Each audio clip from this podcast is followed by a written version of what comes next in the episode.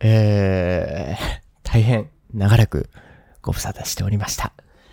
エビコでございます。皆さんお元気だったでしょうか？まあまあまあ、生放送とかやってますからね。あの、こんなお元気だったでしょうかみたいな、まるでラジオしかやってみないみたいな。えそんな入りはどうでもよくてですね。えー、本当に、あの、釣りラジを楽しみにされている方、もうおそらく中にはいらっしゃるんじゃないかなと。思いまして、えー、大変長らくお待たせしました。申し訳ございません。えー、今回は、えー、釣りラジ第52回、えー、ということでね、お送りをしていきたいなと思います。本日は2021年11月の22日の月曜日でございます。えー、まあ、なんともカレンダー的にはね、え中途半端なあ感じになってますね。明日は祝日ということで、今日だけ頑張れば、また明日お休みみたいな方もいらっしゃるんじゃないでしょうか。はたまたうまくこう、有給を使って、えー、土日月火と全部ね、4連休にしてやったぜっていう方も中にはいらっしゃるのかもしれないですね。えー、そんなわけでですね、今回第52回、ね、Nothing to All ということでね、えー、タイトル決めさせてもらいましたけれども、まあ、そのまんまですね、何もない皆無と いうところで、まあネタがないわけではないです。まあ散々釣りラジはね、えーお休みいただいておりましたから、まあ喋ることがないわけでは全くない。むしろ喋りたいことはたくさんあるんですけれども、まあ中身のあるご報告みたいなのは nothing to all ということでね。えー、まあ、皆さんね、まあツイッターとか見てらっしゃる方も多いでしょうし、僕のツイッターね。えー、まあなんとなくお察し方は思いますけれども、あの、さあ、いよいよ実調に本腰を入れてみたいな。さあ、秋のラストシーズン、ここで一発ドカーンとみたいなね。えー、まあ気持ちで、まあ数々の遠征を組んできましたが、こんなにことごとく遠征が外れる。まあ遠征が外れるというか、もうさことごとく遠征が坊主みたいな。ここまでかと。そんなに？みたいな。さすがにそれはないだろうみたいな感じが続いてまして、まあかなりね、凹んだ部分はあるんですけれども、まあまあまあ、もう全然ね、まあ次の遠征に向けてですね、リベンジマッチに向けてちょっと準備も始めなければいけないということで気持ちを切り替えて頑張っていきたいなというふうに思っております。えー釣りの話だったりとか、えー、あとは新製品ね、ナスキーの話、まあそんなすることはないんですけれども、えーそのあたりだったりとかね、ちょっと話したいこといろいろありますので、今週もね、ぜひ最後までお付き合いいただければなと思います。それでは今週も頑張っていきましょう。釣り出し。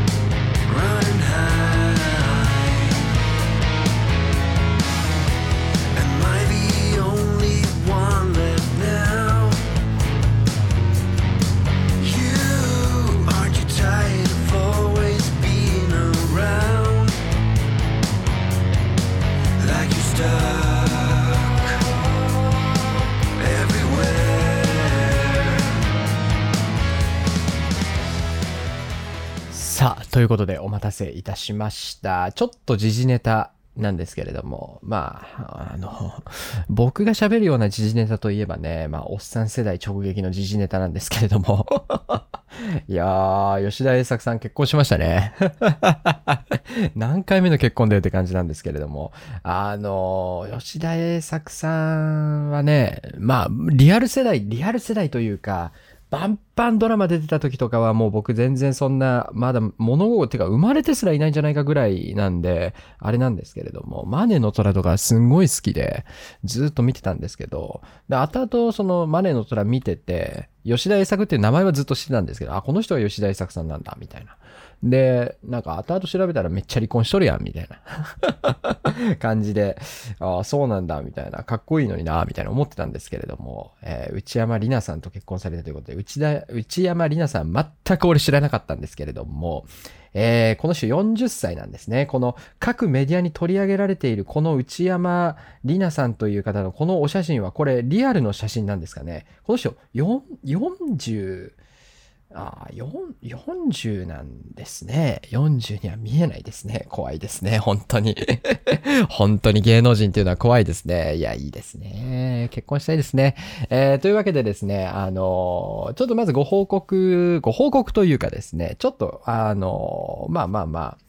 釣りラジ聞いてる方には、まあ、ちょっと言っといた方がいいかな、みたいなことがありまして、えっと、まあ、いつ次のリベンジ、まあ、ツイッターとか見てる方はご存知だと思うんですけれども、あのまあ、先週1週間にわたり、神津島と八丈島の遠征、練習、連続で組みまして、1週間6勝やって、坊主で、まあ、坊主ではないんですけれども、あの、映像として締まりのあるような、まあ、今回のね、あのテーマ、今回の動画のテーマは、もう完全に、えー、伊豆七島、ロックショアカンパチ、ラストゲームというね、これが命題なので、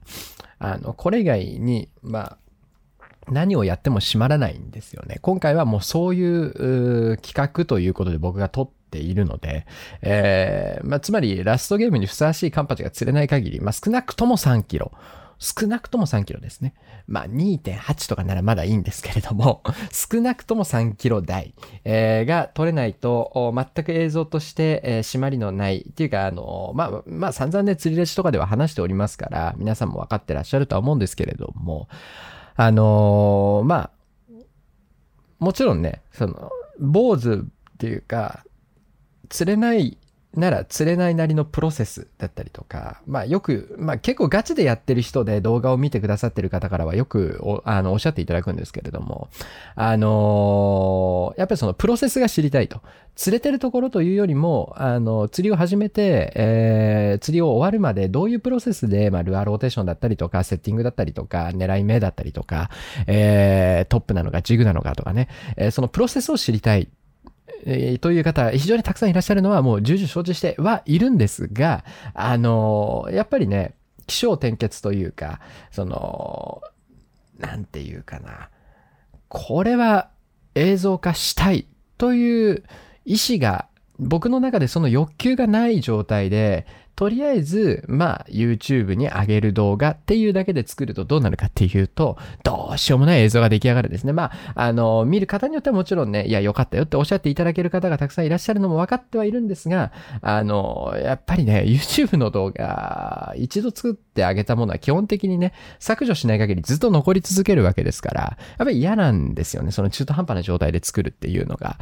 ですから、ちょっと申し訳ないんですけれども、リベンジをさせていただきたいと。それまでは動画を待ってほしいと。いう形になります。で、えーまあ何を伝えたいかと言いますと、まあおそらく12月の第1週、ないしは第2週の週末あたりで天候が良ければ、まあ第3週に流れ込む可能性もあるんですが、天候試験の状態によってはね。えーまあまあまあ、そのあたりでリベンジをするまではですね、ちょっとね、生放送とツイッターをお休みしようかなと。思います。まあ、お休みして何かが変わるわけではおそらくないとは思うんですけれども、まあ、これだけ、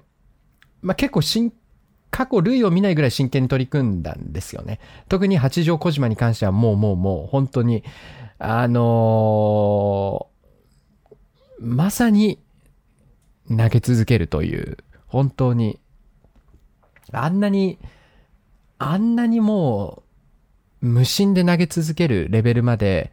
悟りの境地に達するレベルで投げ続けたことってあんまりなくて、実は。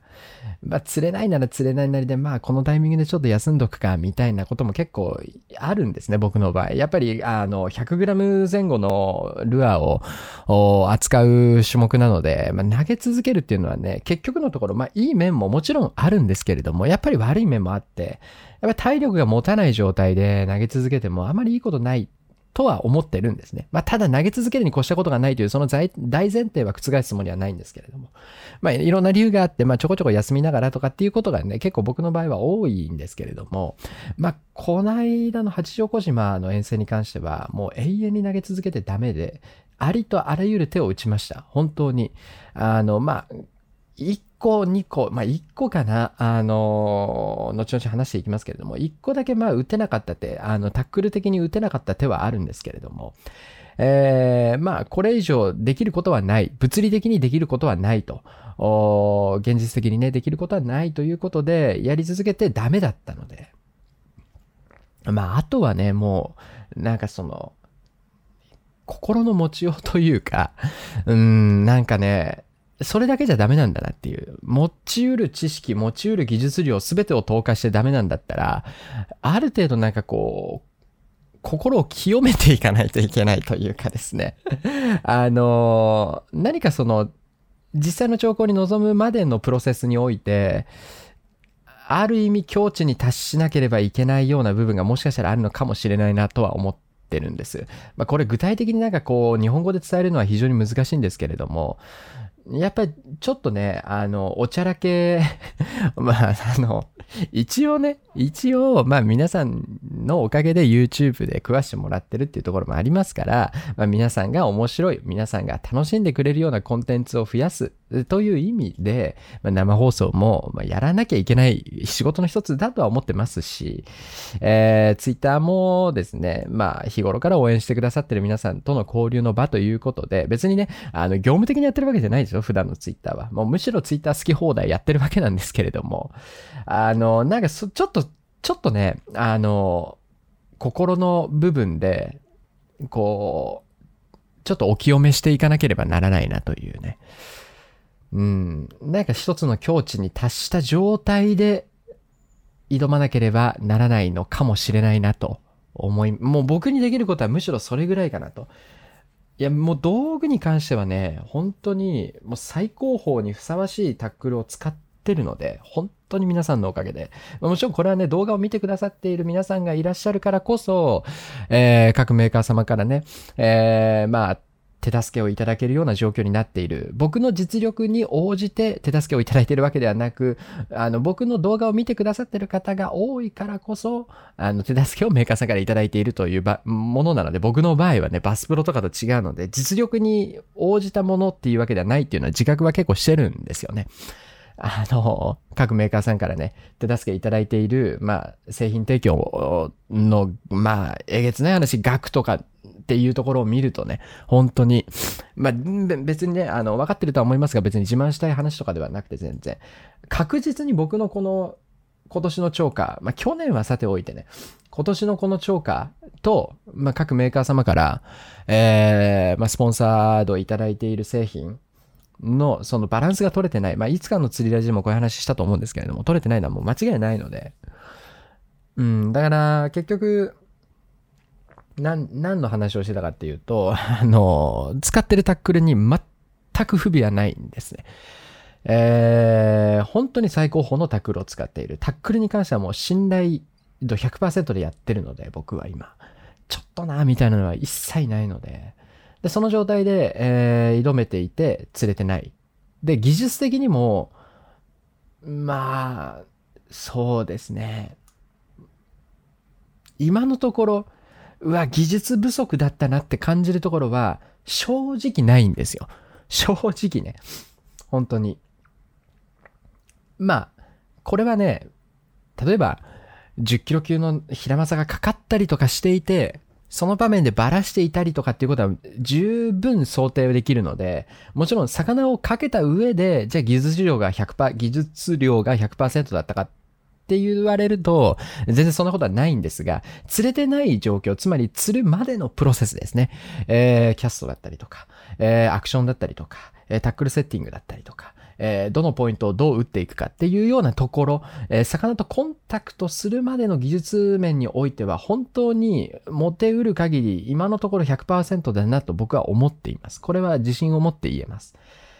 まあだからといって、魚、釣れないのは魚のせい、自然のせいっていうわけでは決してないんですけどね。唯一、まあ今回特に八丈小島に関しては、まあ構図に関してはね、あの、まずベイトが全然接岸してなくて、もうどうしようもなかったなっていうのが正直なところなんですよ。本当に。もうど、あ、これは映ってないなっていう。あの、もう、なんていうかな。うーん。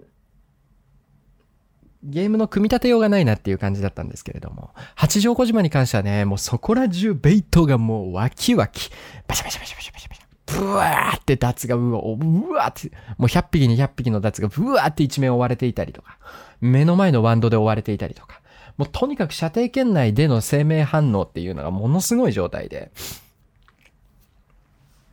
ただ全く反応しないんですよね。全く、ジグにもプラグにも全く反応しない。で、唯一、まあ、あの、ちょっとツイッターでも上げましたけれども、唯一やっぱり反応があったのが小さいジグなんですね。だね、やっぱりルアーサイズを見てるなっていうのはすごく感じました。で、あの、実際にね、あの、もう、これ1メータークラスだなっていう、あの、平正の魚影、まあ、背びれと背中半分ぐらいかな、上半分ぐらいが、えー見えたりとか、結構、その魚影本体が見えたりするシーンも多くてですね、脱を追ってる平正が。でももう、そのナブラ直撃というか、本当に、ボイルしているところ直撃させても、バレットブルのクリアカラーとかね、えーラピード190のクリアカラーとか、直撃しても全くもうチェイスも何もしないんですよ。絶対そこにいるのに。で、そこで一つ唯一打てなかった手っていうのは、えー MH ないしは M ぐらいのタックルで、えーやや小さめのミノーの早巻きとかね、えーだからサイレントアサシンだったりとか、セットアッパーだったりとか、あの、ミノーの高速ジャーク、ジャーキングだったりとか、高速リトリーブっていうところでもしかしたら反応が得られた可能性はすごく高いなと。てか、むしろ、それで反応しなかったらもはやもう、もう、もう打つ手なしっていう感じなんですね。だから唯一それが打てなかった手なんですね、僕の中で。まあ、なんで、あの、決して、あの、なんていうかな。打てる手を100%全て打ち切った上でダメだったってわけではないので、まあ技術量的にね、まあそのタックルを持ち込まなかった、M タックルを持ち込まなかったっていう部分において、まあそれも技術量のうちの一つだとは思うので、っていう意味で言えば、決して僕の中の技術量が100%でないんですが、えー、小島の沖磯に持ち込んだタックル、物理的にそこでできる、打てる手の中で全て打ち切ったので、まあ、それであの結果だったので、まあ、中途半端な証拠しか釣れないし、えー、まあ、バカデカーカーターは結構釣りましたけど、40センチ級のね。ロックフィッシュをやろうっていうことで狙ってれば、寒気のサイズ、もう感動サイズの赤旗とかも結構釣れたんですけど、しかもそれがポコポコ2、3匹釣れちゃったので、あれなんですけれども。まあ、ただそれにしてもですね、あの、まあ、冒頭お話しした通り、今回の動画のテーマっていうのは、伊豆市と、えー、ロックショアカンパチ、ザ・ラストゲームというところなので、全くそれにはふさわしくないという感じです。で、まあ、あの、うだうだうだで今話しましたけれども、まあ、ちょっと、あの、なんていうかな、ゾーンに入る準備、その現地に向かうまでの、もう現地に立ってからスイッチングしていくんじゃなくて、もうその、やっぱり本番に向けた、こう、メンタルの整え方、まあ、整えていくというね、ところで、なんかちょっとこう、あんまりおちゃらけてる場合では、そろそろ本当にないなと感じておりますので、まあ、なるべく早いタイミングでもちろんリベンジしますし、あのーそうですね、生放送、そしてツイッターも再開したいとは思うんですが、まあ、決してね、ツイッター生放送やらないからといって何かが変わるわけではないとは思うんですけれども、まあ、とにかくもう本当にここまでやってダメなんだったら、さらに何かやらないといけないなっていう感じがすごく強いので、まあ、もちろん道具のね、えー再セレクト、タックル、持ち込むタックルの再セレクトだったりとかも含めて、えー改めて一からね、ちょっと考え直さなきゃいけないところももちろんありますし、えー普段の生活面でですね、えーまあ体の調整だったりとかね、え心の調整だったりっていうところをしっかりやって、えー臨みたいなと。まあもしそれでダメなんだったら、いや、もうしょうがないねってなれる？今のところそうはなれないんですよ。いや、もう一回行くわ、みたいな。いや、ちょっと、もう一回リベンジします、みたいな感じなので、釣れなかったとしても、いや、もう、これはもう、しょうがない。清々しい気持ちで、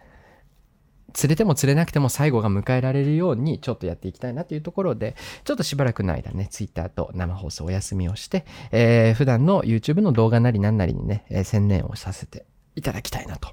いうふうに思っておりますので、皆さんよろしくお願いいたします。はい。さあ、というわけでですね、いや、寒いんですね、本当にもう、寒くて寒くて、えー、本当にね、ちょっとこれ厳しいなっていう、家の寒さが尋常じゃないので、僕のね、このボロ屋は。えーそんなこんなですけれども、えー、っとですね、ナスキーの動画昨日上げましたけれども、いやー、久しぶりにですね、あっという間に2万再生ぐらい、あの、再生回数がいきましてですね、本当にありがたいなと思ってます。ま久しぶりにちょっと嬉しかったですね。やっぱりあのー YouTube やってるとね、やっぱり一つの指標が再生回数だったりとかになります。まあ、もちろんコメント見ててもね、あのー嬉しいなとも思いますし、えー、いいんですけれども。まあ、久しぶりにちょっとね、目に見える形でバコーンって数字が上がってくれたので、えー、嬉しかったなと思います。ナスキーはね、うーん、どうなんだろう。ちょっと、これもね、あの、おいおい、インプレッションとかでね、ちょっと使っていきたいなとは思うんですけれども。あれ、こっちか。うーん、な、やっぱりね、すごくいいっていうわけではないですね、正直ね。うん。すごくいいというわけではない。ただ、まあ、僕の普段のこの5000番のタックルっていうのはもうフリームスじゃねえや、えーセルテート主軸でやってるので、まあ、どうしてもね、普段使いしているリールと感覚的に比べてしまう、無意識のうちに比べてしまうところがどうしてもあって、それを完全に度外視すると、まあ、1万円でこのリール買えるんだっていうね、ところはやっぱり衝撃ではあります。はい。うん、特に巻き心地ね、これ、あの、村田大先生がね、あの、動画で言ってたみたいなんですけれども、何世代か前のステラとほとんど変わんないみたいな。まあでも言ってることはわかるんですよね。巻き心地がすごくいいっていう。いや、本当にね、すごいいいです。だから、あの、技術特性的には、本当に前代のナスキーと何も進化してないに等しいんですよね。えーロングストロークスプールもついてないですし、X プロテクトも入ってないですし、えーサイレントドライブも入ってないですし、唯一、まあ、ねじ込み式ハンドルになったぐらいで、もうあとはね、本当に、あの、ワンピースベールでもなくなりましたし、いやー、ちょっとね、どうなのかなとか思ってたんですが、やっぱりなんかこう、質実合憲というかですね、低価格帯のリールこそシマノの強みって最近は思いますね。あの、中堅価格帯になってくるとやっぱりね、あの、セルテートとかめちゃめちゃ強いですし、あとはルビアスエアリティとかね、あとは2万円超えてくる、ギリ超えてくるあたりで言うとやっぱカルディアとかもすごくいいですし、やっぱりシマノもダイワもどっこいどっこいみたいなところはあるんですけれども、低価格帯に関してはね、まあ本当にレブロスはぐにゃぐにゃだし、フリームスはすぐゴリゴリになるし、あの、やっぱりね、低価格帯はやっぱりその、島野さんっていうか、ギア屋さんの、あの、光る部分がすごくあるな。アルテグラもそう感じてますしね。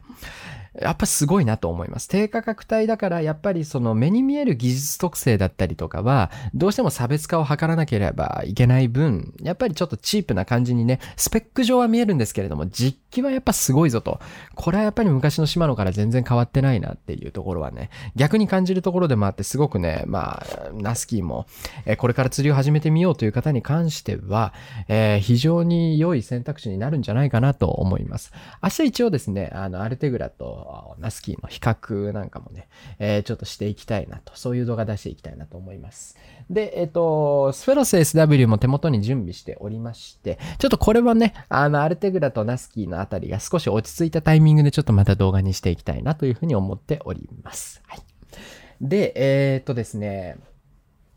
セルテート、おーセルテート SW の5000番、6000番あたり、これは欲しいですね。あのー結構気になってますね。あのー5000番、6000番ぐらいになってくるとですね、まあ、扱うメタルジグの重さももう 60g とかになってきますから、全然、まあ、80、いって80かなみたいな感じなので、ラインの太さ的にもね、あ使うタックル的にも、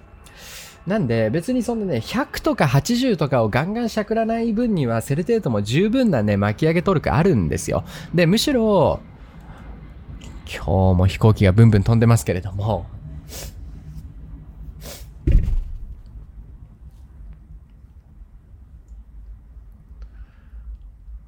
で、むしろですね、あのー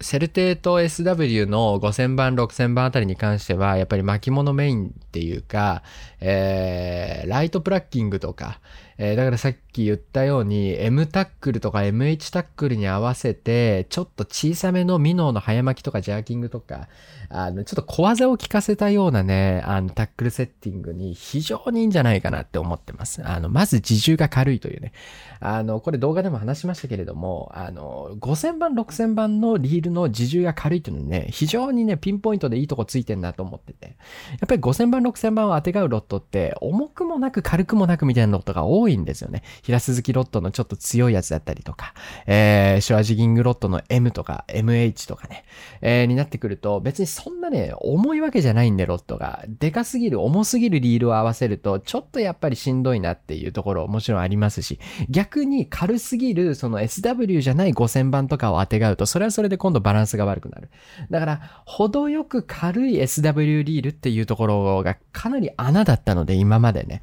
もちろんツインパワー SW よりも軽いですし、そういうところ、そういう意味ではですね、このセルテッド SW の5000番、6000番、非常にね、あの、僕はちょっと興味のある、気になるところではありますが、購入したとしてね、別にね、動画でそんな目新しいことなんか喋れるかっていうと、そうでもないんですよね。特別変わってないんで、あの、変わってるところといえばですね、本当に外見がちょっとダサくなっちゃったぐらいで、あの、単純に開封インプレッションだけやるとですね、本当にあのなんか外観ディスみたいな感じになってしまいそうで、それはちょっと悩みどころではあるんですけれども。まあね、五島にもし移住できたとして、平鈴木とかやるんだったら、なおのことね、セルテート SW の5000番とか非常にいいんじゃないかなとは思っております。ちょっと鼻を噛みますね。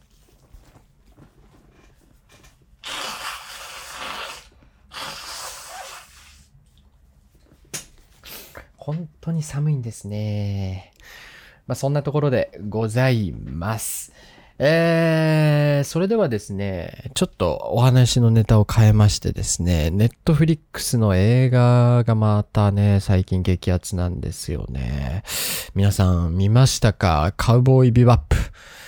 あの、アニメね、すごく、まあ、有名なアニメの実写版なんですけれども、結構実写版というカテゴリーの中では成功してる方なんじゃないかなって思います。いや、本当に、もっとチープな感じかなと思ったらですね、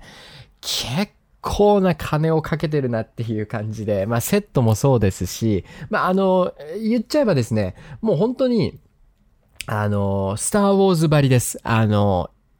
制作にかけてるお金に関してはおそらく、スター・ウォーズばりの CG テクノロジー、それから、えー、まあ、セットのお金っていうところはね、かなりすごいです。まあ、あの、普通の人が見たらね、全然スター・ウォーズレベルのガッチガチのハリウッド映画と全く遜色ないですね。あの、もうちょっとなんか CG に違和感あったりとか、あのすると思ったんですよ。あのね、本当にこれはびっくりして、ん本当にね、まあ、あの、絵作り的には本当スター・ウォーズだなっていう感じ。もうザ・ SF 映画。だから、なんていうのかな。例えば、まあ、カーボーイビバップって、あの、いろんな星、いろんなね、あの、宇宙の星、土地に行って、まあ、いろいろね、あの、賞金稼ぎのために、まあ、バウン、バウンティーハンターの賞金稼ぎのカーボーイか。えーカーボーイビバップ上ではカーボーイって言いますけれども、賞金稼ぎの主人公2人、3人が、えー賞金首を捕まえに行くっていう、これが主軸のストーリーで。で、やっぱり行く星々によって、そのほ、ね、土地によってシチュエーションが違ったりとか、えーするわけですよ。その描写あーがすごい、本当にね、あのこんなに、こん、こそんなにそのカット入れて、入れられるんだなっていう。だから要は、ほんの数秒、その土地の、ま、スター・ウォーズだったり、ま、スター・ウォーズで例えるのが一番わかりやすいのかな。あの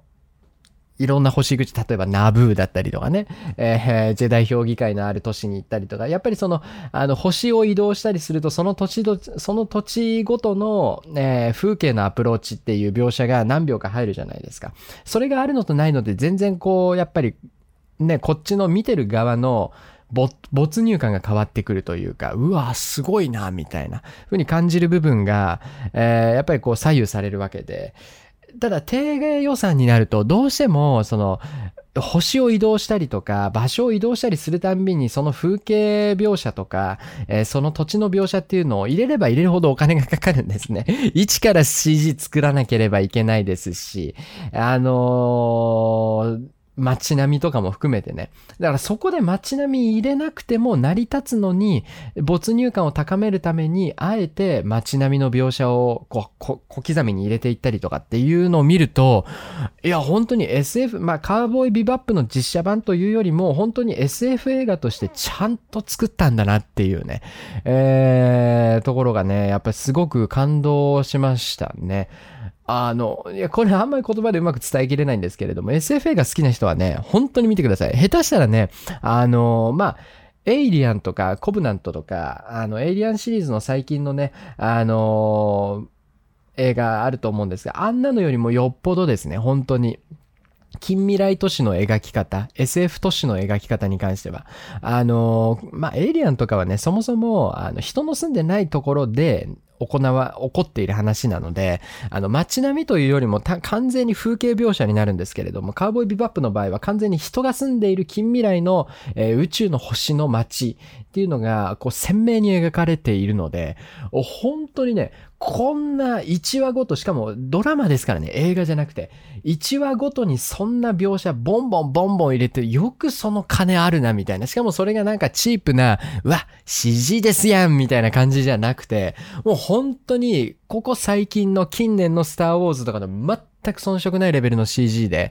本当に感動しました。あの、だからカーボーイビバップ見たことがない人でも SF 映画好きな人は本当に見る価値がある。話云々というよりも単純に SF 描写を楽しめるんですね。だだから、あれを見ちゃうと、ワンチャンガンダムの実写も期待しちゃうな、みたいな。あの、来年公開だったかな、ネットフリックスが制作する、えー実写版ガンダムというね、あの、もう怖くてしょうがないんですけれども、えー、一年戦争原作アニメ50何話で描いたものを2時間に収めるっていう時点でもう無理があるんですけれども、まあでもだからそのガンダムというよりかは、その、実 SF ロボットアニメとして見るには値するレベルまでは多分仕上がってくるんだろうなっていうのは非常に感じましたね。本当にね、いやー、なん、いや、もう、ね、やっぱネットフリックスってすげえなって、金持ってんなっていうね、まずね。そんじょそこらと違うなみたいな。やっぱアマゾンプライムとかももちろんアマゾンとかも金を持ってるとは思うんですが、クオリティが違うんですよね、本当に。アマプラ独占制作の、えー SF 中映画だったりとか、まあ、アマプラ以外もそうですね、あの、ロシアの作ったロシアの映画とかでも結構ね、最近あの、B 級、まあ B 級のつもりで作ったつもりはないものの、どうしても B 級になってしまうような SF 映画とか見てても、あまあまあまあまあ、みたいな。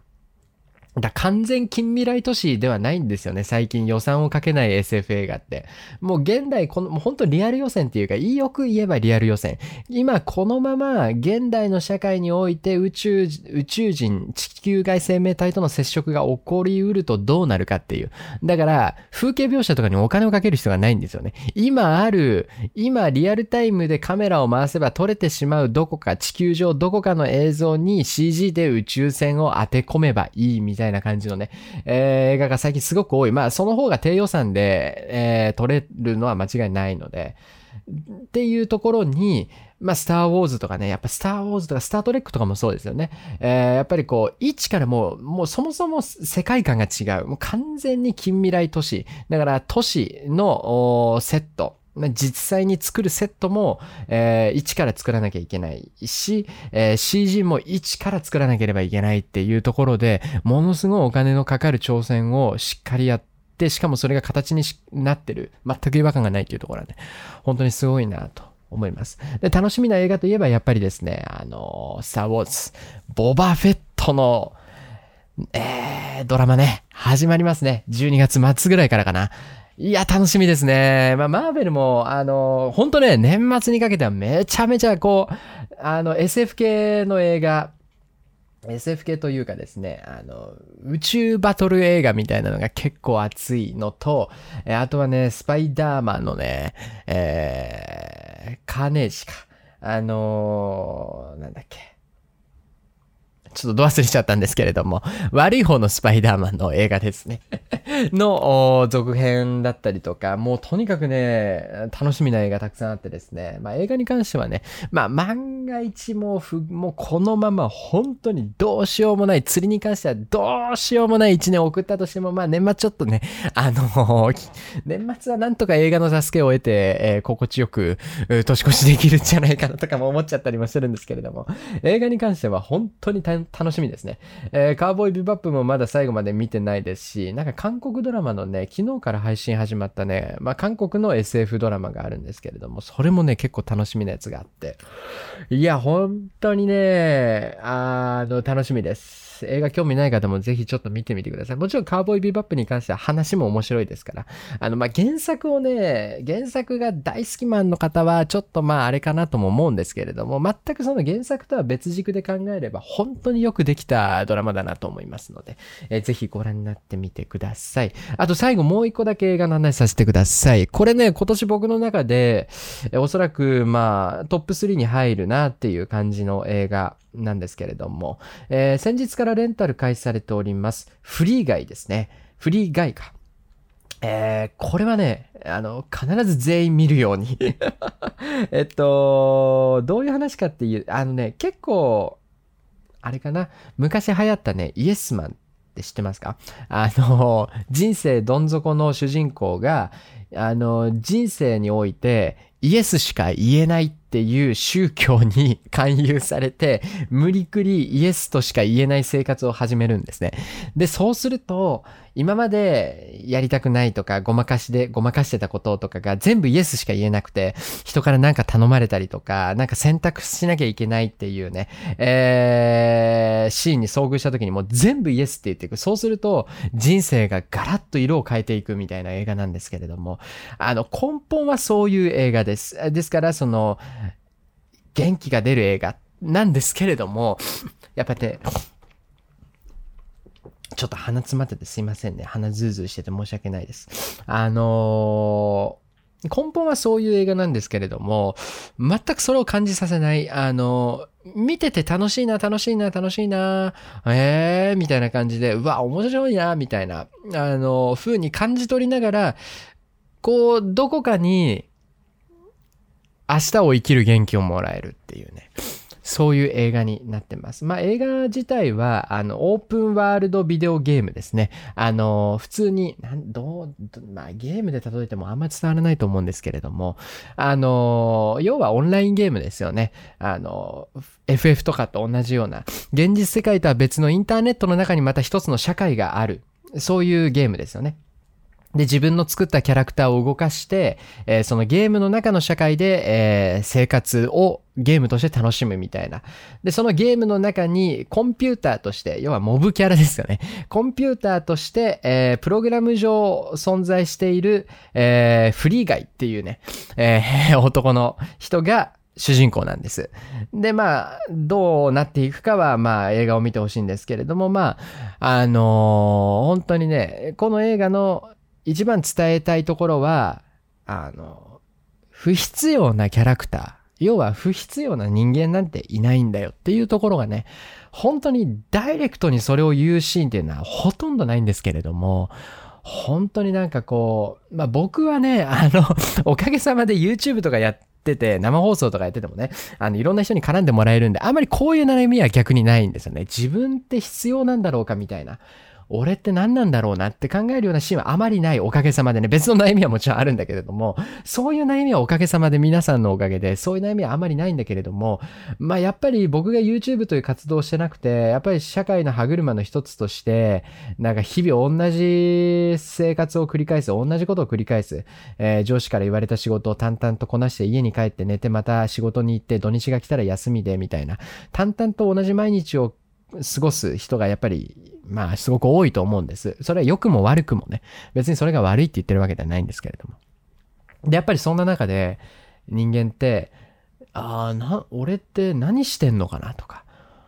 俺の人生って何なんだろうな、みたいな。ふうに感じるシーンって、やっぱ僕も若い時すごいありましたし、サラリーマンやってる時ね、すごいありましたから、やっぱりね、今現代を生きる全ての人にすごくグッとくる。で、それをね、いいのはやっぱりそれをダイレクトにこうご了承してこないところなんですよね。だから、あのー啓発本みたいな、精神啓発本みたいな、明日をどう生きようかみたいな、人生とはみたいな感じでは全然ないんですよ。単純に、あの、面白い映画として、うわ、おもろいな、この映画、みたいに見てるうちに、なんかこう、無意識化のうちに、こう何かね、自分自身に元気をもらえるっていう映画に仕上がっていて、ここがやっぱすごいなと思いました。あとはね、小ネタがすごい。だから映画好きな人はなおさら、マーベルとか好きな人はぜひ見てください。もう何がとは言えないんですけれども、本当に小ネタがすごいんで。で、ライアン、えー、主人公もね、主役もですね、えー、主役もいいんですね。これね、えー、最近本当にすごいですね。もう、この人知らないんじゃないかっていうぐらいいろんなの出てますけども、ライアン・レイノルズですね。えー、あれですよ。えっと、またと忘れちゃったな。えー、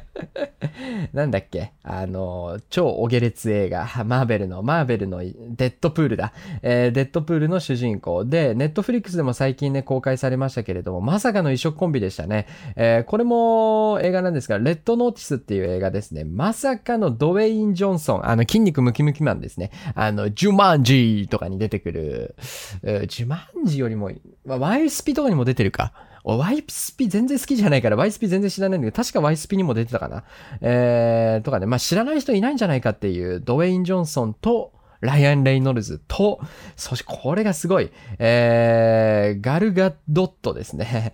いや、おすごいなと思ったんですけど、これあの、あれです。あの、DC、マーベルと二大巨頭をなす DC 映画、えバットマンとかの方ね、の、えー、なんだっけ名前と忘れちゃった。えー、のですね、ちょっと待ってくださいよ。ワンダーウーマンだ。そうそうそうそうそう。えー、ワンダーウーマンの主人公の女の人ですね。この人めちゃめちゃやっぱ演技うまいなみたいな。ワンダーウーマン見てる限りね、まあ、え演技うまいなとは思うんだけど、まあ、ワンダーウーマンみたいな映画って、もはや演技というよりもっていうところあるんで、あの、あれなんですけれども、普通の役をやらせてもやっぱうまいんだなっていうね。すっげえうまいっす。あの、普通の人だったら、そこでそんな動きしないよなみたいなところを結構カットごとに感じてて、あ、あ、こう、普通だとやっぱそうなるよなみたいな、改めて気づかされるキャカットとかがあって、この、この人のね、演技見てて、あ、すげえやっぱなんか演技上手い人なんだな、みたいに思っています。はい。あの、レッドノーティスもめちゃめちゃ面白いので、あの、ぜひ見てみてください。これもネットフリックス制作の映画です。はい。いや、本当にね、ライアン・レイノルズの映画は本当に最近外れがなくて、シックスアンダーグラウンドもネットフリックスのちょっと前かな、半年ぐらい前にね、ネットフリックス制作で出た映画なんですけれども、えーライアン・レイノルズ主役のシックスアンダーグラウンド、本当にね、ライアン・レイノルズはもう外れなしですね、最近ね。えーぜひ今回紹介させていただきました、えーフリー以外、えーそれから、レッドノーティス。フリー以外だけは有料ですね。もう、あの、レンタルするしかないです。Apple ビデオ、Apple テレビとかね、Apple TV とかでレンタルできるので、iPhone の人は普通に500円ぐらいで見れます。ビデオ屋さんでもレンタル始まってるかな、もしかしたらね。えー、フリー以外、それから、えー、Netflix 契約してる人は皆さん見れます。レッドノーティス、それから、カウボーイビバップですね。えー、あとはまだ僕見てないんですけれども、えー地獄が呼んでいるですね。えーこれもすごく面白そうです。早く見たいんですけれども、えーそのあたりすごく今おすすめです。ぜひご覧になってみてください。それではですね、えー後半はお便りのコーナーをお届けしていきたいなと思います。引き続きお楽しみください。うるさいですね。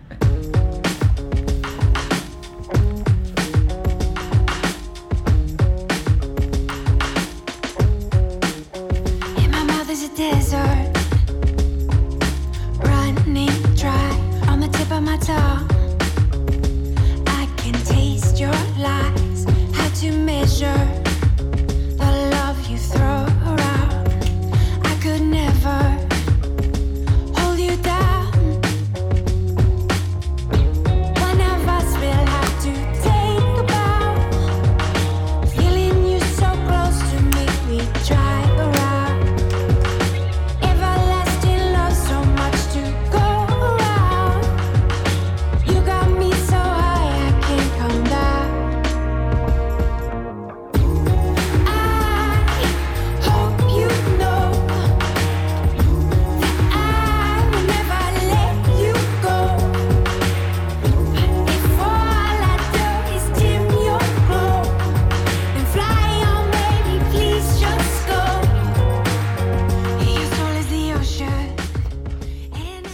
お待たせいたしました。前回第51回の釣りラジにいただきましたお便り、えー読んでいきたいなと思います。皆さん、えー今回もたくさんのお便りありがとうございました。そしてお待たせいたしました。えーまずは徳島のもやしさん、はじめまして、お便りありがとうございます。え以前からひっそりと仕事の行き帰りの運転中、楽しく釣りラジ拝聴させていただいております。ありがとうございます。え人生初青物が釣れるまでコメントは控えておこうと思い、早い1年、ようやくコメントさせていただけることとなりました。おめでとうございます。えー友人から借りたタックルではありましたが、62センチの目白、おーこっちでいうわらさ、稲田、稲田ではないな、わらさクラスですね。えー本当に感動と感謝で胸がいっぱいになった一日でした。えーまあ、これが仮に僕に当てた感動と感謝、感謝であれば、まあ、非常に嬉しいんですけれども。さて、冬のボーナスの時期が近づいておりますね。てんてんてん。感動を忘れぬうちに散財教へ入信の一歩をたどることになりそうです。ということでお便りいただきました。ありがとうございます。えすごくお便りらしいお便りいただきました。ありがとうございます。えーそしておめでとうございます。あのやっぱこれがね、一番嬉しいですね。あの僕が普段の質問回答コーナーだったり、YouTube のね、えー、なんと言いますか。えー、ノウハウ、ハウツー動画を上げてる理念っていうのは、やっぱりここにあって、どうしてもね、やっぱショアジギングって運ゲー要素がすごく強い釣りなので、釣りに行きゃ釣れるという種目ではないんですね。むしろ、まあまあ僕がそれを皆さんにね、えーまざまざと見せつけておりますけれども、一週間ロックショア行って何も釣れねえみたいなね。えー本当にね、あのーどんなに道具が良くても、どんなにテクニックがあっても、釣れない時は釣れないんですね。本当に運ゲー要素。ただ、その中で、じゃあ、限りなく、その魚に近づくためにできることといえば、やっぱりね、あの、イメージトレーニングだったりとか、こういう時にどうするかとか、え道具はどう選ぶか。要は、その、運ゲーなので、根本は、根本は運ゲーなので、運がこっちに向いてきた時に、それをものにできるかどうか、っていうところはすごく、むしろだから運ゲーだからこそ技術、技術面だったりとかタックルセッティングだったりとか知識面っていうのが非常に大事になるんですよね。これがないと、ただでさえ釣れない釣りなのに、運が向いた時にすら物にできないので。ですから、まあ、より皆さんにね、こう、初の青物、釣りを始め、ショアジギングに夢を見て始めた釣り、なるべく一歩でも青物に近づいてほしいという意味でやっていて、で、まあ、動画を見ていただいている皆さんが初めての青物だったり、初めてのメモリアルを釣った時に、えーちょっとでもね、あの、よかったなって、エビコさんの動画見ててよかったなって思ってもらえるように頑張ろうって決めたのが、まあ、大体去年の夏あたりかな。えーちょっとやっぱり動画どうしようみたいな、こんなんでいいんかなみたいな、ちょっと悩む時期が去年もありまして。で、えーそういった中でもやもやとしていく中で、えー布団の中で、これ結構覚えてるんで、なぜか覚えてるんですけど、布団の中でふわっとこう気づいて、ああ、そのために俺やってんだなっていうね、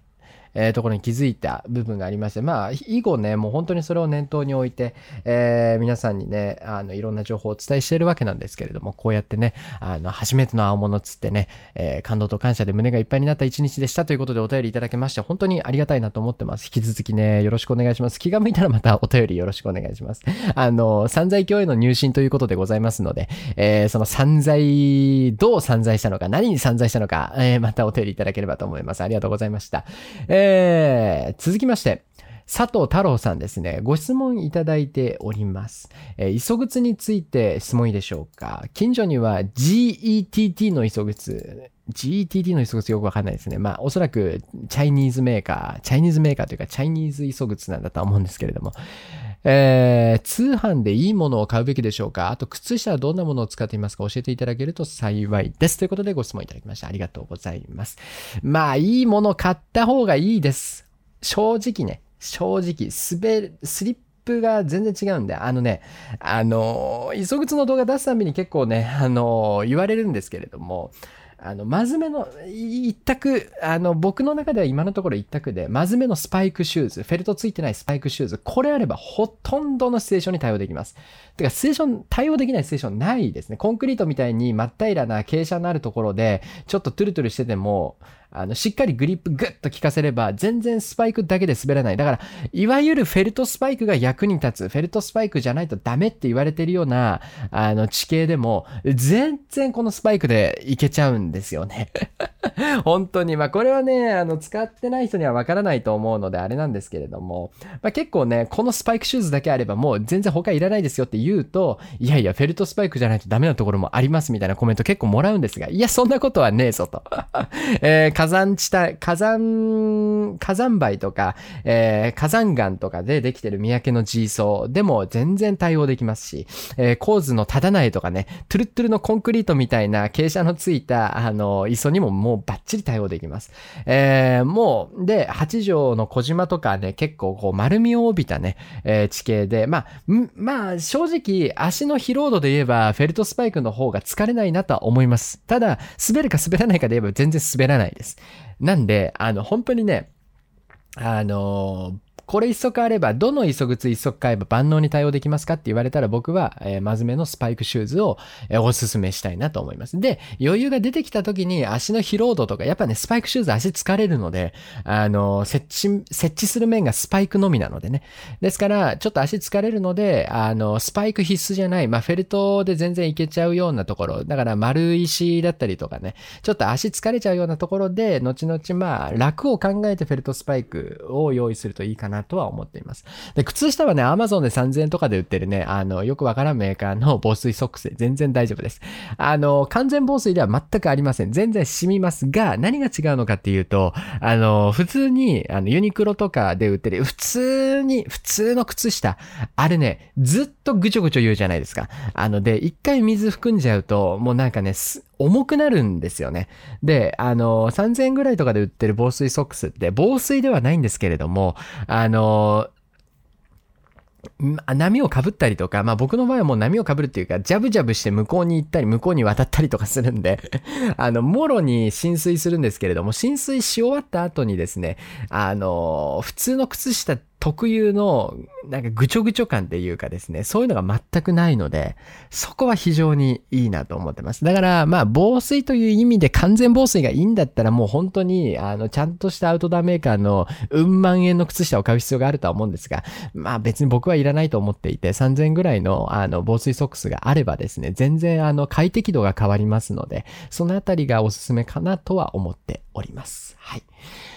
えー続けて佐藤太郎さんから別のお便りもいただいておりまして、先ほど釣り具屋さんからスフェロス SW の入荷の連絡がありました。使うのが楽しみで仕方ありません。えー質問に回答いただいた通り、磯靴で釣りに行きたいと思います。えー山で暮らすものとして、滑落イコール死なので、落ちた後という発想がなくて、あ、なるほどね。え非常に勉強になりました。ありがとうございました。ちなみにライフジャケットは何も考えずに真似してつけていましたということで、ありがとうございます。そうですね。あのー滑落イコール死ですよね。僕もね、あの、親父が山登りがすごい好きで、小さい頃山にすごい連れてかれてたんですね。なんでその反動もあって多分今山より海が好きなのかもしれないですが、まあ僕もね、滑落したことが一回だけあるんですよ。本当に死ぬかと思って、冬山だったんですけど、まあ、あの、あ、りがたいことにね、途中で止まって、まあそんな、あの、頂上付近ではなく、あの、2合目、3合目ぐらいの、ちょっとしたところで滑落して、まあ10、20メーターぐらい滑って落ちてっただけで、まあ普通に止まったので、で、木とかにゴーン当たったりもしなかったので、大丈夫だったんですが、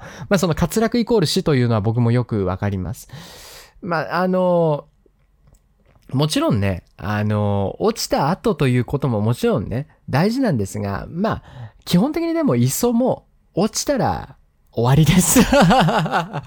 基本的にはね、あの、そう考えた方がいいです。ですから、磯靴、まず足元。あの、もう、もちろん絶対的に磯靴とライジャケっていうのはセットで揃えなければいけないんですよ。ただ、あえて議題としてあげるんであれば、えー議題のテーマとして、磯靴とライジャケどっちですかっていう風な議題を立てるとすれば磯靴なんですね。あの、滑らなければ別に浮く必要ないですから、落水しなければ浮く必要はないので。で、磯靴がちゃんとしたものであれば、まず落ちることはないです。あとはドラッグセッティングとかね、魚とのやりとりの中で落ちるっていうことはもちろん考えうるんですけれども、も基本的にはグリップの効くちゃんとした磯靴を履いてれば落ちることはないので死ぬことはありません。ですから、あの、比重としてはね、あの、ライジャケを全然なんか、例えばプロックスとかの1万円ぐらいのお安めの来ジャケでも全然いいです。ただ、急ぐつだけはちゃんとお金かけましょうねっていうところ、そこだけはね、よろしくお願いいたします。はい。えー、たまちゃんからお便りいただいております。アトラスのかっこいい映像撮れましたか？ということでね。えー、くたばれっていう感じなんですけれども。あの、生放送とかね、見てない方、釣りラジだけ聞いてるよって方はあんまりちょっとピンとこないかもしれないんですが、あの、たまちゃんはですね、あの、僕が MC ワークスの 95SD を譲ってからですね、まあ、いろいろと絡みがある。で、今年に入ってからはね、なぜかガンガン一緒に釣りに行ったりするシーンも多くて、生放送はですね、あの、生放送の管理人、モデレーターのお役目をたまちゃんにね、えー、任せております。で、まあ、お互い、まあ、僕の中ではもうもちろん他の視聴者さんもね、あの本当に、あの、気の許せる中ではあるんですけれども、あの、たまちゃんは群を抜いてなんかもう素でいられるなっていうね、お互い煽り散らかしてるんですけれども。で、この間、たまちゃんと二人で神津島に行って、二まあ、他にもメンツはいたんですけれども、メンバーと一緒にたまちゃんと僕とあと二人とね、いつものメンバーで釣りに行ったんですけれども、まあ僕もカッポレは釣りましたけれども、カッポレなんて運ゲーなんで本当に、あの、狙って釣る釣り物ではないので、しかもまあ、うん、まあ言うて2.7キロなんで、まあでかいんですよ。でかいんですけれども、うんまあちょっとそんなに、えーそんなんでもなくて、まあ坊主に等しい僕の中ではね、えーカンパチが釣れてない以上も坊主に等しいので、えーまあお互い何も釣れず、煽り合って、で、僕は、あー八丈小島。で、たまちゃんはこの週末、五島にね、えー遠征に行くということで、お互いね、どっちが釣れるんだっつって煽り倒しますけれども、えーお互い何の浄化も得られずっていうね、面白い展開になってですね、あのー今年最後、たまちゃんと一緒にね、えーまあ、あとは八条の友達も含めて、たまちゃんと一緒に八条小島でリベンジできればなと思ってます。はい。えー、ちょっと、うんちに行ってきますね。はい、えー、戻ってまいりました。まさかのうんこ休憩っていうね。えー、引き続きお便り見ていきたいと思います。あ前回はですね、もう完全に忘れてましたけれども、感動した話ということでお便りのテーマ募集したんですけれども、唯一かな？唯一かもしれない。えー、釣り立つ錦さんですね。いつもありがとうございます。えー、交渉お疲れ様です。ありがとうございます。えー、感動した話ですが、嫁のお母さんに、えー、わ、えー、釣り立つ錦さんと結婚してくれてよかった、と、言ってもらえたことです。嫁は結婚前まで昔相当金遣いが荒く、いろいろと素行が悪かったらしく、お母さんはまともな結婚生活はできずにすぐ離婚して出戻ると思ってたらしいです。そんな嫁様も今では立派な我が家の財務大臣兼教育大臣、子供ではなく私のです。ちょ、失礼しました。次回の更新でも楽しみにしています。ということで、お便りいただきましてありがとうございます。まあまあまあまあまあ、鬱陶しいですけれども、まあ、そんなもんじゃないですか、女の人って、割と。なんか結構、そこが悪かった、そこが悪かったっていうか、ギャルとかさ、なんかチンピラ系の女の子の方が結婚したらいい奥さんになってるっていうの結構あるあるじゃないかな、むしろ。なんか、昔っからいい子いい子してた子に限って、なんか結婚して、なんかちょっとお金余裕が生まれたりとか、なんか自由になったりすると、その反動で、いろいろやらかしたりするイメージが 僕はあるんですよね、本当に。これ僕だけじゃないと思うんですけどね。だからちょっと昔やんちゃしてたぐらいの子の方が、あの、結婚していい奥さんになると思いますけどね。まあ人によりけりなんでしょうけどね。はい。あの、非常に鬱陶しいお便りありがとうございました。自分で感動、感動した話テーマでお便り募集しといてなんだって話なんですけどね。えー続きまして、ゴリコーさん、アイコンが変わってますね。えーお便りありがとうございます。えー、釣り味お疲れ様です。やっと実況動画見れそうですね。楽しみです。残念でした。申し訳ない。見れません。えー感動した話ですが、子供が運動会でしっかり走ってる姿を見たときですね、鬱陶しいですね。自分で言ってますけれども、実況気をつけてということで。えーそれに対して、武蔵原紀之さんからも、えーえ僕も言おうかと思ったけど、躊躇してました。運動会で一生懸命走る子供の姿、うるうるしちゃいますね。まだ保育園入れてないので知らん子ですけど。えー気づいたら拍手して頑張れって応援してしまいます。知らん子ですけど。えー最近の話で、ちょうだいって言ったら、愛って言って渡してくれた時は子供の成長を感じて涙出ましたね。あ、これは我が娘です。うん、まあまあ、子供は鬱陶しくないですね。僕も子供はすげえ好きなので、めっちゃわかるな。うん。だ僕も、ね、あの、よその、まあ、よそのっていうか、知り合いの、知り合いの娘さんとかに名前覚えてもらって名前で呼ばれるようになったりとかした時はすげえ嬉しいですね。エビーって言われてたんですけど、ずっと。三宅に昔、あの、去年ね、えーずっと住んでた時に、エビーって言われるようになった時とかね、すっげえ、だからわかるな、すごいわかる。うん。まあ、だから僕もまあ子供ができたら親バカになるんでしょうね。まあ、全くその予定はないですけれども。まあ、豆ちゃんにですら親バカなんで、豆ちゃんね、最近、まあちょっとね、僕が遠征とかで、あの、僕が構ってあげられることがちょっとあんまなかったので、ちょっとね、ひねくれ気味ですけれども。あの、甘えたがすごいんですけれども、で、かまってかまってってって、かまってやらんとすんごいなんかね、どんな悪さしてやろうかみたいな感じで、ちょっとひねくれてきてるんですけれども、うちの豆ちゃん。でもまあまあまあまあ、豆ちゃんですら僕こうなんでね、まあ子供なんてできたらもう僕は終わりかなと思ってますけれども、お便りありがとうございました。え続きまして、大地さんかな。お便りありがとうございます。クロスライド 5G962MLSJ で、えー、3、40g のメタルジグを軸にライトシャワージギングをやろうとしてるんですが、えーロットの重さが 150g ぐらいなんですけど、リールツインパワー XD4250g だとバラン、いや、悪くないと思いますよ、全然。うん。うーん、うん。まあ、そうで、まあ、ライトシャワージギングだったら全然大丈夫かな。うん。なえ逆に SW とかつけると今度逆に重くなっちゃいそうだしね。もうちょっと重くても、だから、そう、まあでもこんぐらいでいいな。うん。XD4250g で全然大丈夫だと思いますよ。まあ、MLSJ ですからね。これが M とか MH になってくるとまたちょっと話は変わってきますが、全然バランス的には問題ないと思いますので、安心していただければなと思います。えー、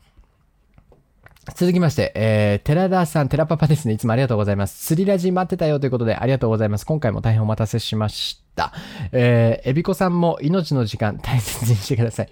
エビコさんが磯でファイトしているかっちょいい動画待ってます。えー突き詰めた映像を楽しみにしています。ありがとうございます。えー、もうちょっと待っててくださいね。申し訳ない。えースイッチライダー、俺からエビ、えー関西にも回してくださいということでね。いや、本当にそうなんですが、えーっとね、あのーあそこで買います。あの、ネ発売されましたら、ネイチャーボーイズのオンラインショップにも並ぶ予定なので、どうしても近くの釣り屋さんに置いてないという方は、あの、オンラインショップで買っていただくか、あの、前も言いましたけれども、近くの釣り屋さんに、あの、ネイチャーボーイズさんの〇〇っていうやつを取り寄せてほしいんですよってお話をすると、あのまあ、釣り屋さんにもよるとは思うんですが、ロット単位で、まあ、だからちょっと10、10個セットとかにはなるかもしれないんですけれども、ロット単位で、あの、発注かけて取り寄せてくれることは可能かと思いますので、そのうち、そのどちらかですね、えー釣り具屋さんにロット単位で取り寄せていただくか、えーオンラインショップの方から購入していただくか、ちょっと答えをいただければなと思います。申し訳ありません。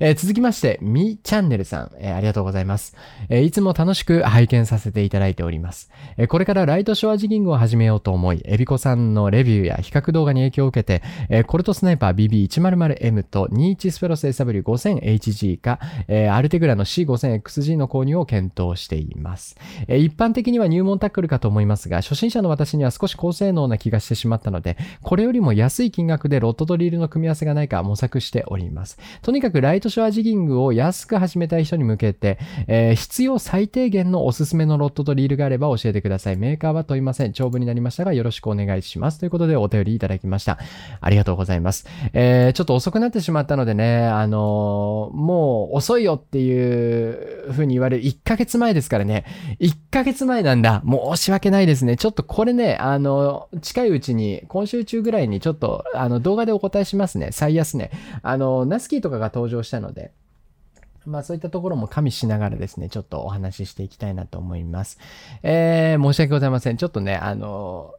タイムリーじゃなかったかもしれないな。あの、もうちょっと早くお便り答えられればと思うんですけれども、申し訳ございませんでした。ちょっと動画待っててください。動画でこれ、えー、アンサーします。え続きまして、えー、佐藤、佐藤し K さん、えー、ありがとうございます。スリラジお疲れ様です。実況動画楽しみにしております。ということいや、申し訳ない。実況動画もうちょっと待っててください。えー、ちょっと感動した話ですが、以前、和歌山にてロックショア遠征、準備完璧と思ってたのですが、G-SHOCK とヘッドライトを忘れました。すると、心よく、チャンさんがヘッドライト2つあるから貸してあげると言って、あ、チャンさんと一緒に釣り行ったんですね。えー暗い G 層問題なくエントリーできました。なんて優しい人なんだと感動しました。チャンさんありがとうございました。えー仕事も釣りも事前準備は大切ですね。ということでお便りいただきました。ありがとうございます。マジね、チャンさん、や、会ったことある人はね、俺も一緒に釣り行ったことあるんですけど、いや、神がかっていい人ですね。本当に。もう本当に神がかっていい人。あの、まあ、他にも、他の人もみんなそうなんですよ。なぜかね、あの、視聴者同行型の、まあ、ガイドとかでね、募集かけて遊びに来てくれた人、みんな本当に、本当にいい人ですね。もうちょっとこの人とは一緒に行きたくないなっていうのはほとんどないですね。うん、本当に皆さんいい人で、で、ほとんどの場合、一回一緒に行った方はね、また一緒に行きましょうって言って、実際に一緒に行ってる方もいらっしゃいますし、だこの間のね、この間のコーズ、それから小島遠征も、まあ、たまちゃんと、あと二人は、今年の夏、あの実況動画、神津島でマグロ釣った実況動画のメンツなんですよね。えータフマンとアサミンっていうね。アサミンに関しては、もう超近所で、車で5分みたいなところなんですけれども、家めっちゃ近くで、めっちゃ近所で。あのー本当にね、いい仲間に恵まれたなと。これこそまあ本当 YouTube やっててよかったなって感じで。えー、アサミンなんかはね、あの、神津島遠征終わって、じゃあ、お疲れ、またなんか機会あったら一緒に行きましょうねって言って、バイバイして、えー次次の日には、八丈島遠征人足りてませんかって LINE 来て、足りてないっすね。つったら、じゃあ行きますって言って。一週間ずっと一緒にいるみたいな感じだったんですけれども。えー、チャンさんとはね、ちょっと今年の秋に、あの、沖とかね、えー、遠征に行きたいですねって言ってて、あれだったんですけど、氷さん、氷魂さんもそうなんですけれども、ちょっとね、流しになっちゃって、ちょっと僕がね、五島に行かなきゃいけないっていうことで、ちょうど被っちゃって流しになってしまって、ちょっとね、来年また一緒に、まあ、五島に来てくる、まあ、もう俺が五島行けるんかって話なんですけどね、金なさすぎて。あの、来年ね、また一緒に釣りしたいなと思ってますので、よろしくお願いいたします。えー続きまして、えーふ、ふつつうさん、えーこの方取り上げなくてもいいかなと思ったんですけれども、あの、ツイッターでヨネスケにひたすらスルーされてるの切ないっすね。頑張ってコラボしてください。うるせえわっていう感じなんですけども。どういう意図でこのお便りを送ってきたのかわかんないですけども、あの、うん、あの、よ、ヨネさんそんな人なんですよ。よ、ヨネさんとはもう、あのちょこちょこ電話とか LINE、まあ電話はあんまりだけど LINE とかちょこちょこさせてもらってて、あの本当にね、あの、ツイッターも LINE も全然見てないんですよ。ヨネさん。あの、本当に。あの、実況が終わる7時ぐらい、7時から8時にかけてのみ、連絡がすぐ繋がるみたいな感じの人なんで、別に何にも思ってないですね。頑張って、だからコラボの話も生放送で結構僕しますけど、一緒に釣りに行きたいんですよ。普通に。あの、ただ、なんか YouTube でコラボしたいとか、なんかコラボにメリット全く僕感じてなくて、まあ YouTube といえばね、チャンネル登録者数の多い人とコラボするのが、えー勝利の秘訣みたいな感じなんですけど、別にそんなつもり全然なくて、あの、コラボに魅力を僕本当に感じないですよね。普通に一緒に釣りしてえなっていうね、一緒にお出かけしませんか？みたいな感じの方が僕は強いので、まあ、まあ、まだ言え、言えないことだらけなんですけれども、まあ、ちょっと来年楽しみにしとってやっていうね、来年みんなびっくりすると思うよっていうお話でございました。えー、続きまして、うーん。はい。えー、稲田優さんですね。ラジオお疲れ様です。ということで、えーいつもありがとうございます。平正、平正遠征で釣れなかったイライラを鎮めるために聞いてました。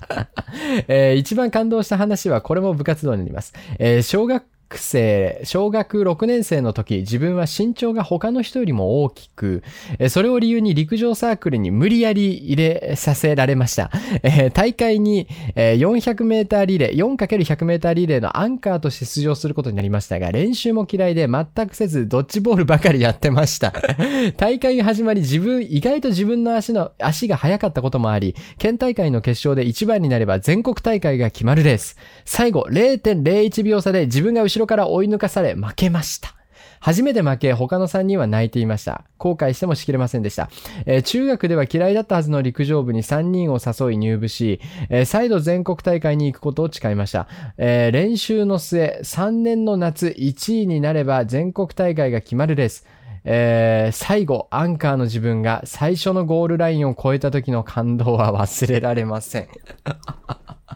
あの、お便りの質が高いですね、これはね。目に浮かびますね、これはね、本当にね。でも、ザ、ザ青春アニメみたいな感じするんですけども。いや、うん、これはちょっと、マジ感動っていうか、お便りね、文、文章力が高いですね、このね。この最後の一文に、最後、自分、最後、アンカーの自分が、最初のゴールラインを超えた時の感動は忘れられませんで締めくくられてるっていうのが非常にね、文章力あるなと思うんですけれども。いや、これは普通に感動ですね。普通にナンバーワン感動お便りですね。稲田優さん。お便り力が高いですね。いやー、いいな俺もそういう青春、まあ俺もしたんですけどね。俺は運動部じゃなくてね、あのー高校の時は、あ、稲田優さんは中学か。僕は高校の時に、水、あの、合唱部の学生顧問みたいな感じで、まあ、部長はまた別にいたんですけども、まあ、部長とはね、部長は女の子で、まあ、すごい仲は悪かったんですよね。だから音楽的知識がない部長と音楽的知識がある俺っていう、その、で、パワーバランスがやっぱ難しかったっていうね、どっちが部活仕切ってんだみたいな感じですごくなってて、まあまあまあ、今思えばね、お互い子供だったなとは思うんですけれども、まあそれでもね、あの、まあ顧問の先生が体壊しちゃって、でも結構僕がもうゴリッゴリでやってて、で、僕もともとずっと音楽やってたので、あの、まあ、どうすればいいかっていうのは明確にわかる。で、どこをどうしてどうすれば、特に聞いてる側、その、まあ、ちょっとマニアックな話になっちゃうんで、あれなんですけど、まあ、譜面を再現、その、ね、クラシックって楽譜があるじゃないですか。五線譜が。えー、トーン記号とヘ音記号が書かれている。えー楽譜があって、譜面があって、譜面通りにやれば、聞いてる人が感動するかっていうと、そうでもないんですよね。実は。あのーやっぱりね、演奏してる側の、これ合唱でもピアノでも楽器でもそうなんですが、演奏している人の魂が乗ってるかどうかってすんごい大事で。でそれがね、やっぱりね、訴えかけるんですよね。訴えかけない演奏って楽譜通りやってます、みたいな感じ。だからそこに魂が乗っかってくると、本当にね、で、どこにどう魂を、だから、盛り上がりでね、あの、まあ、要は部活とかもそうなんですけども、その、音楽をやってこなかった人が音楽を始めて、何が一番つ、ね、あの、多分、ネックかっていうと、一応譜面とかを見れば、クレシェンドだったりとか、フォルテ、フォルティシモだったりとか、まあ、その、いろいろ記号があって、それ通りに、それを読み解いていくと、あ、盛り上がりはここなんだなっていうのはわかるんですよ。ただ、それをどう演奏するか、どう見せるかっていうね、ところがやっぱりわかんない。で、単純に譜面通りの強弱記号にのっとって演奏すれば伝わるかっていうと全然そうではないんですよね。特に合唱はまたすごくね、特別だと僕は思っていて、呼吸だったりとかね、えーその人の発する音なので、より魂が乗っかるんですよね。で、それをどう、どうやらせるか、どうやってもらうか、その部員にね、どうやってもらうか、どう伝えれば理解してくれるかっていうのがすごく大変で、でも理解してもらって、で演奏して、ああ、そういうことねって気づいてくれた時とか、やっぱすごい嬉しくて。で、ずっとやってて、で、まあ弱小合唱部だったんですよね。吹奏楽はね、なんかやったら強かったんですけど、うちの学校、高校ね。吹奏楽はやたら強い。で、吹奏楽部がもうパワーすごくて、もう、隅っこ暮らしみたいな感じだったんですよ。どんどん追いやられて、あの、吹奏楽部に合唱部が。でも俺はそれがすごい嫌で、で、ねえ、あの、あんまり良くないっていうか、当時付き合ってた女の子が吹奏楽部の子だったので、よく喧嘩してたんですけど、俺は吹奏楽部嫌いだったんですよね。あの、なんで嫌いだったかっていうと、あの、なんていうかな。なんか、まあ、すごい言い方悪いんですけど、投資路感がすごくて、とにかくなんか楽しく、楽しくやろうみたいな。はあみたいな。吹奏楽部とかって本気でやってるところって野球部よりもしんどいって話皆さんも聞いたことあると思うんですが、本当にその通りで、なんかね、楽しいみたいなので、全然僕はね、求めてないんですよね。求めてなかったんですね。今はもう音楽から手引いてるんで、あんまりでかい口は叩けないんですけれども、楽しいなんてクソくらい、まあ僕がそういう教育を受けてね、育ってきたんで、音楽は楽しいもんじゃないっていうね。えーまあそれで当たり前みたいな感覚で育ってきたので、なんかね、エンジョイ勢ってあんま好きじゃなくて、で、エンジョイ勢のくせになんかもう部員の数だけは多くて、どんちゃんどんちゃんうるさくて、腹立つな、みたいな。だったら合唱部はガッチガチでやってやろう、みたいなね。結構ね、結構スパルタンだったんですけど、やってることは。でもね、本当に頑張って、なんかうまくね、まあ、あの、まあ、後輩には持ってたんですよね、僕ね。なんでか知らないんですけど。後輩の子からはですね、まあ、自分で言うのもあれですけれども、本当に慕われてて、えーありがたい、まあ、いいメンツが揃ってたんですね。で、まあ、頑張って頑張って頑張って、徐々に部員も増やして、まあ、辞めていく子来なくなった子も、来なくなった子もいるんですけれども、まあ、本当に20人行くか行かないかぐらいのメンツで頑張ってたんですね。で、なんとか、こう、音楽的なことを全く知らない子でも、こう、楽譜を音にしていくプロセスで、大事なことだったりっていうのをちょっとずつちょっとずつ覚えてってもらって、まあもちろん楽譜なんて読める子、楽譜なんて読めねえみたいな子たくさんいるんですよ、男の子なんか特にね。うん。ただ、単純にね、だから、あの、僕も音楽やってない時はもうふざけ倒したのでよく部長に怒られてたんですけど。スイッチのオンオフがすごかったので僕はね。だから単純に、あの僕が最後の年で新そ、あの、新入生1年生の子とかは、別に合唱はそんな楽しくないんだけど、俺と一緒におちゃらけてふざけられるのが楽しくて来てるみたいな子も結構いて、結構ふざけてたんですけど。で、楽譜も読めないし、みたいな。でも、うまく乗せてあげると、本当にいい歌を歌うなっていう子もすごく多くて、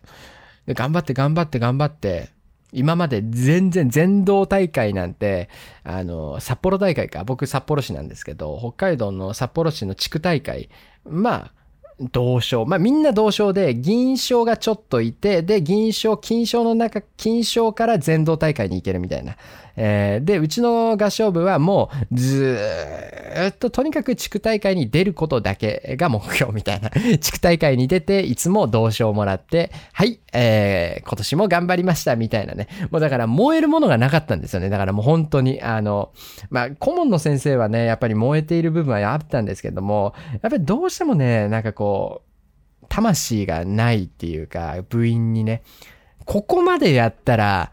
もう一個上の銀賞狙えるでしょみたいな。やらないわけないでしょみたいな。そのなんかその熱量が全然なくて、その僕が1年生の時に合唱部に入った時とかは、もうなんかとりあえず楽しく演奏できればそれでいいんじゃないみたいな人たちばっかりで、クソくらいだと思ってたんで僕そういうの。だってね、大会とかって稲田優さんもこう書いてますけど、大会って勝負事だから、やっぱり勝負事に挑む上でエンジョイ勢とかもクソくらいだと思ってたんで、やるんだったら徹底的にやろうや、みたいな。で、銀賞、その、だから、いつも通り同賞で誰も泣かなかったんですね、先輩方が。だから、これで最後だっていうことで泣いてた先輩とかはいましたけど、悔しい涙っていうのは、でも本当になかったんじゃないかな。知らんけど。全然僕はそう思わなくて、うわ、気持ち悪いみたいにすごい思ってたんですね、1年生の頃。で、ね、あの、こんななーなーでやるんだったら別に部活合唱部続けるメリット全くねえな、みたいな思ってやめようかなと思ってて、で、2年生ぐらいから1年生その先輩が辞めたあたりから、主権が僕に入ってくるようになって、僕が権力をなぜか握れるようになってきちゃって、で、そっから本腰入れ出してやって、本当に頑張って、マジで徹底的にエンジョイからはもう、遥か彼方みたいな。まあ、反発はすごかったですけど、当時ね、最初の頃は。とにかくエンジョイなんてクソくらい楽しくない、楽しくないんだよっていうメインでやってて、ゴリッゴリでやり続けて、最後の最後の大会で、ものすごい久しぶりに、地区大会で銀賞だった時の喜びは半端じゃなかったですね。あの、だから唯一俺の青春それぐらいかなっていうね。本当に感動しました。だから、あの時に、なんかこう、誰かと何かを一緒に頑張る楽しさっていうのを覚えたなっていうふうには思ってますね。だから、うん、ちゃんと向き合って教えてあげれば、なせないことはないっていうふうに感じたのもあの時だし、だからサラリーマン時代も下の子を育てる人材育成っていうところはすごく好きだったし、喜びを感じながらやってましたので、まあ、僕にとっての部活の思い出っていうのはそんぐらいですかね。別に感動する話でも何でもないんですけれども、何も皆さんには伝わってないと思うんですけれども、本当にね、うん、よくあそこまで行けたなっていう、本当に本当に本当に感動しましたね。やっぱり。まあ別にね、稲田優さんに関してはですね、勝てば全国大会が決まるレースで勝ったって話ですから、オチもすごいんですが、僕の場合はね、あの、たかが銀賞なんですね。たかが銀賞されど銀賞だったんですけれども、本当に嬉しかったですね。あの、合唱部だってやるときはやるんだぞっていうね、うん、ところは本当に強く感じましたね。はい。うん、今回のラジオも2時間コースかな、えー続きまして、浜友さん、いつもありがとうございます。えーおはら、えー釣りラジオお疲れ様です。お祓いとちゃんとした盛り地をしてください。今こそお祓いかなっていう感じなんですけどね。感動した話は、出産立ち会いで長女の時も次男の時も妻から握った手を振り払われ続けたのですが、え3人目にしてしっかり握ってくれた時に、やっとちゃんと立ち会えたと謎の感動を覚えました。手を振り振り払われたのは今思い出しても悲しくなります。浜友さんらしいお便りですね。ありがとうございます。振り払われたっていうのが面白いよな、本当に。えー、他にもたくさんお便りいただいておりますが、えーありがとうございました。膝ことチャンネルさんからもお祓いに行ってください。裏拍手以降心配です。本当にそうかもしんないね。本当にここまで来ると何か呪いみたいなものもあるんじゃないかみたいな。なんかついてるんじゃないかっていうのもありますから。ちょっとお祓いも視野に入れていきたいと思います。ね、えー、ツイッターもお休みして、えー生放送もお休みをして、えーお祓いをして、ラストゲームに挑んでまいりたいなというふうに思っておりますので、よろしくお願いいたします。えーというわけで今週の釣りラジも長い時間最後までお付き合いいただきましてありがとうございました。えーちょっとですね、まあ釈然としない日々が僕は続いておりますけれども、えーまあその分ですね、本当にラストゲームでしっかりと魚を捉えることができた場合においては、感動もひとしおということになるんじゃないかなと思っております。いい映像も撮れるんじゃないかなと思っておりますので、えー今しばらく実況動画をお待ちください。えーストックしてある分もですね、放出するつもりなので、釣れた時だけの動画を上げるつもりはありませんので、まあ、かれこれね、何ヶ月か分の放出してない釣り動画、ストックデータがですね、めちゃめちゃあるので、まあ、3本立てみたいな感じでね、えーお届けできるんじゃないかなというふうにも思っておりますのでですね、えー今しばらくお待ちいただければなというふうに思っておりますので、よろしくお願いします。えーちょっとお便りのテーマは今週は募集しません。ちょっと何も考えてなかったんで、すいません。あの、皆さんね、えー自由なあお題、失礼自由なお題でお便りいただければなと思います前回の釣り出し今回の釣り出しもですねたくさんのおお便りいただきまして今回の釣り出しでまたもってねえーたくさんのお便りいただいてありがとうございます、えー今週のお便りも楽しみに待っています、えー釣り出しはまたコンスタントにね、えー始めていきたいなと思いますしあのあの本当にねあのじゃあやろうかみたいな。じゃあ Spotify の更新もう一回始めようかと思ったらまたなんかあの2週間で突っ張りとかねいろいろ始まっちゃってねあのタイミング逃してたんですけれどもちょっと Spotify の更新もまとめてドカッとやりたいと思いますので、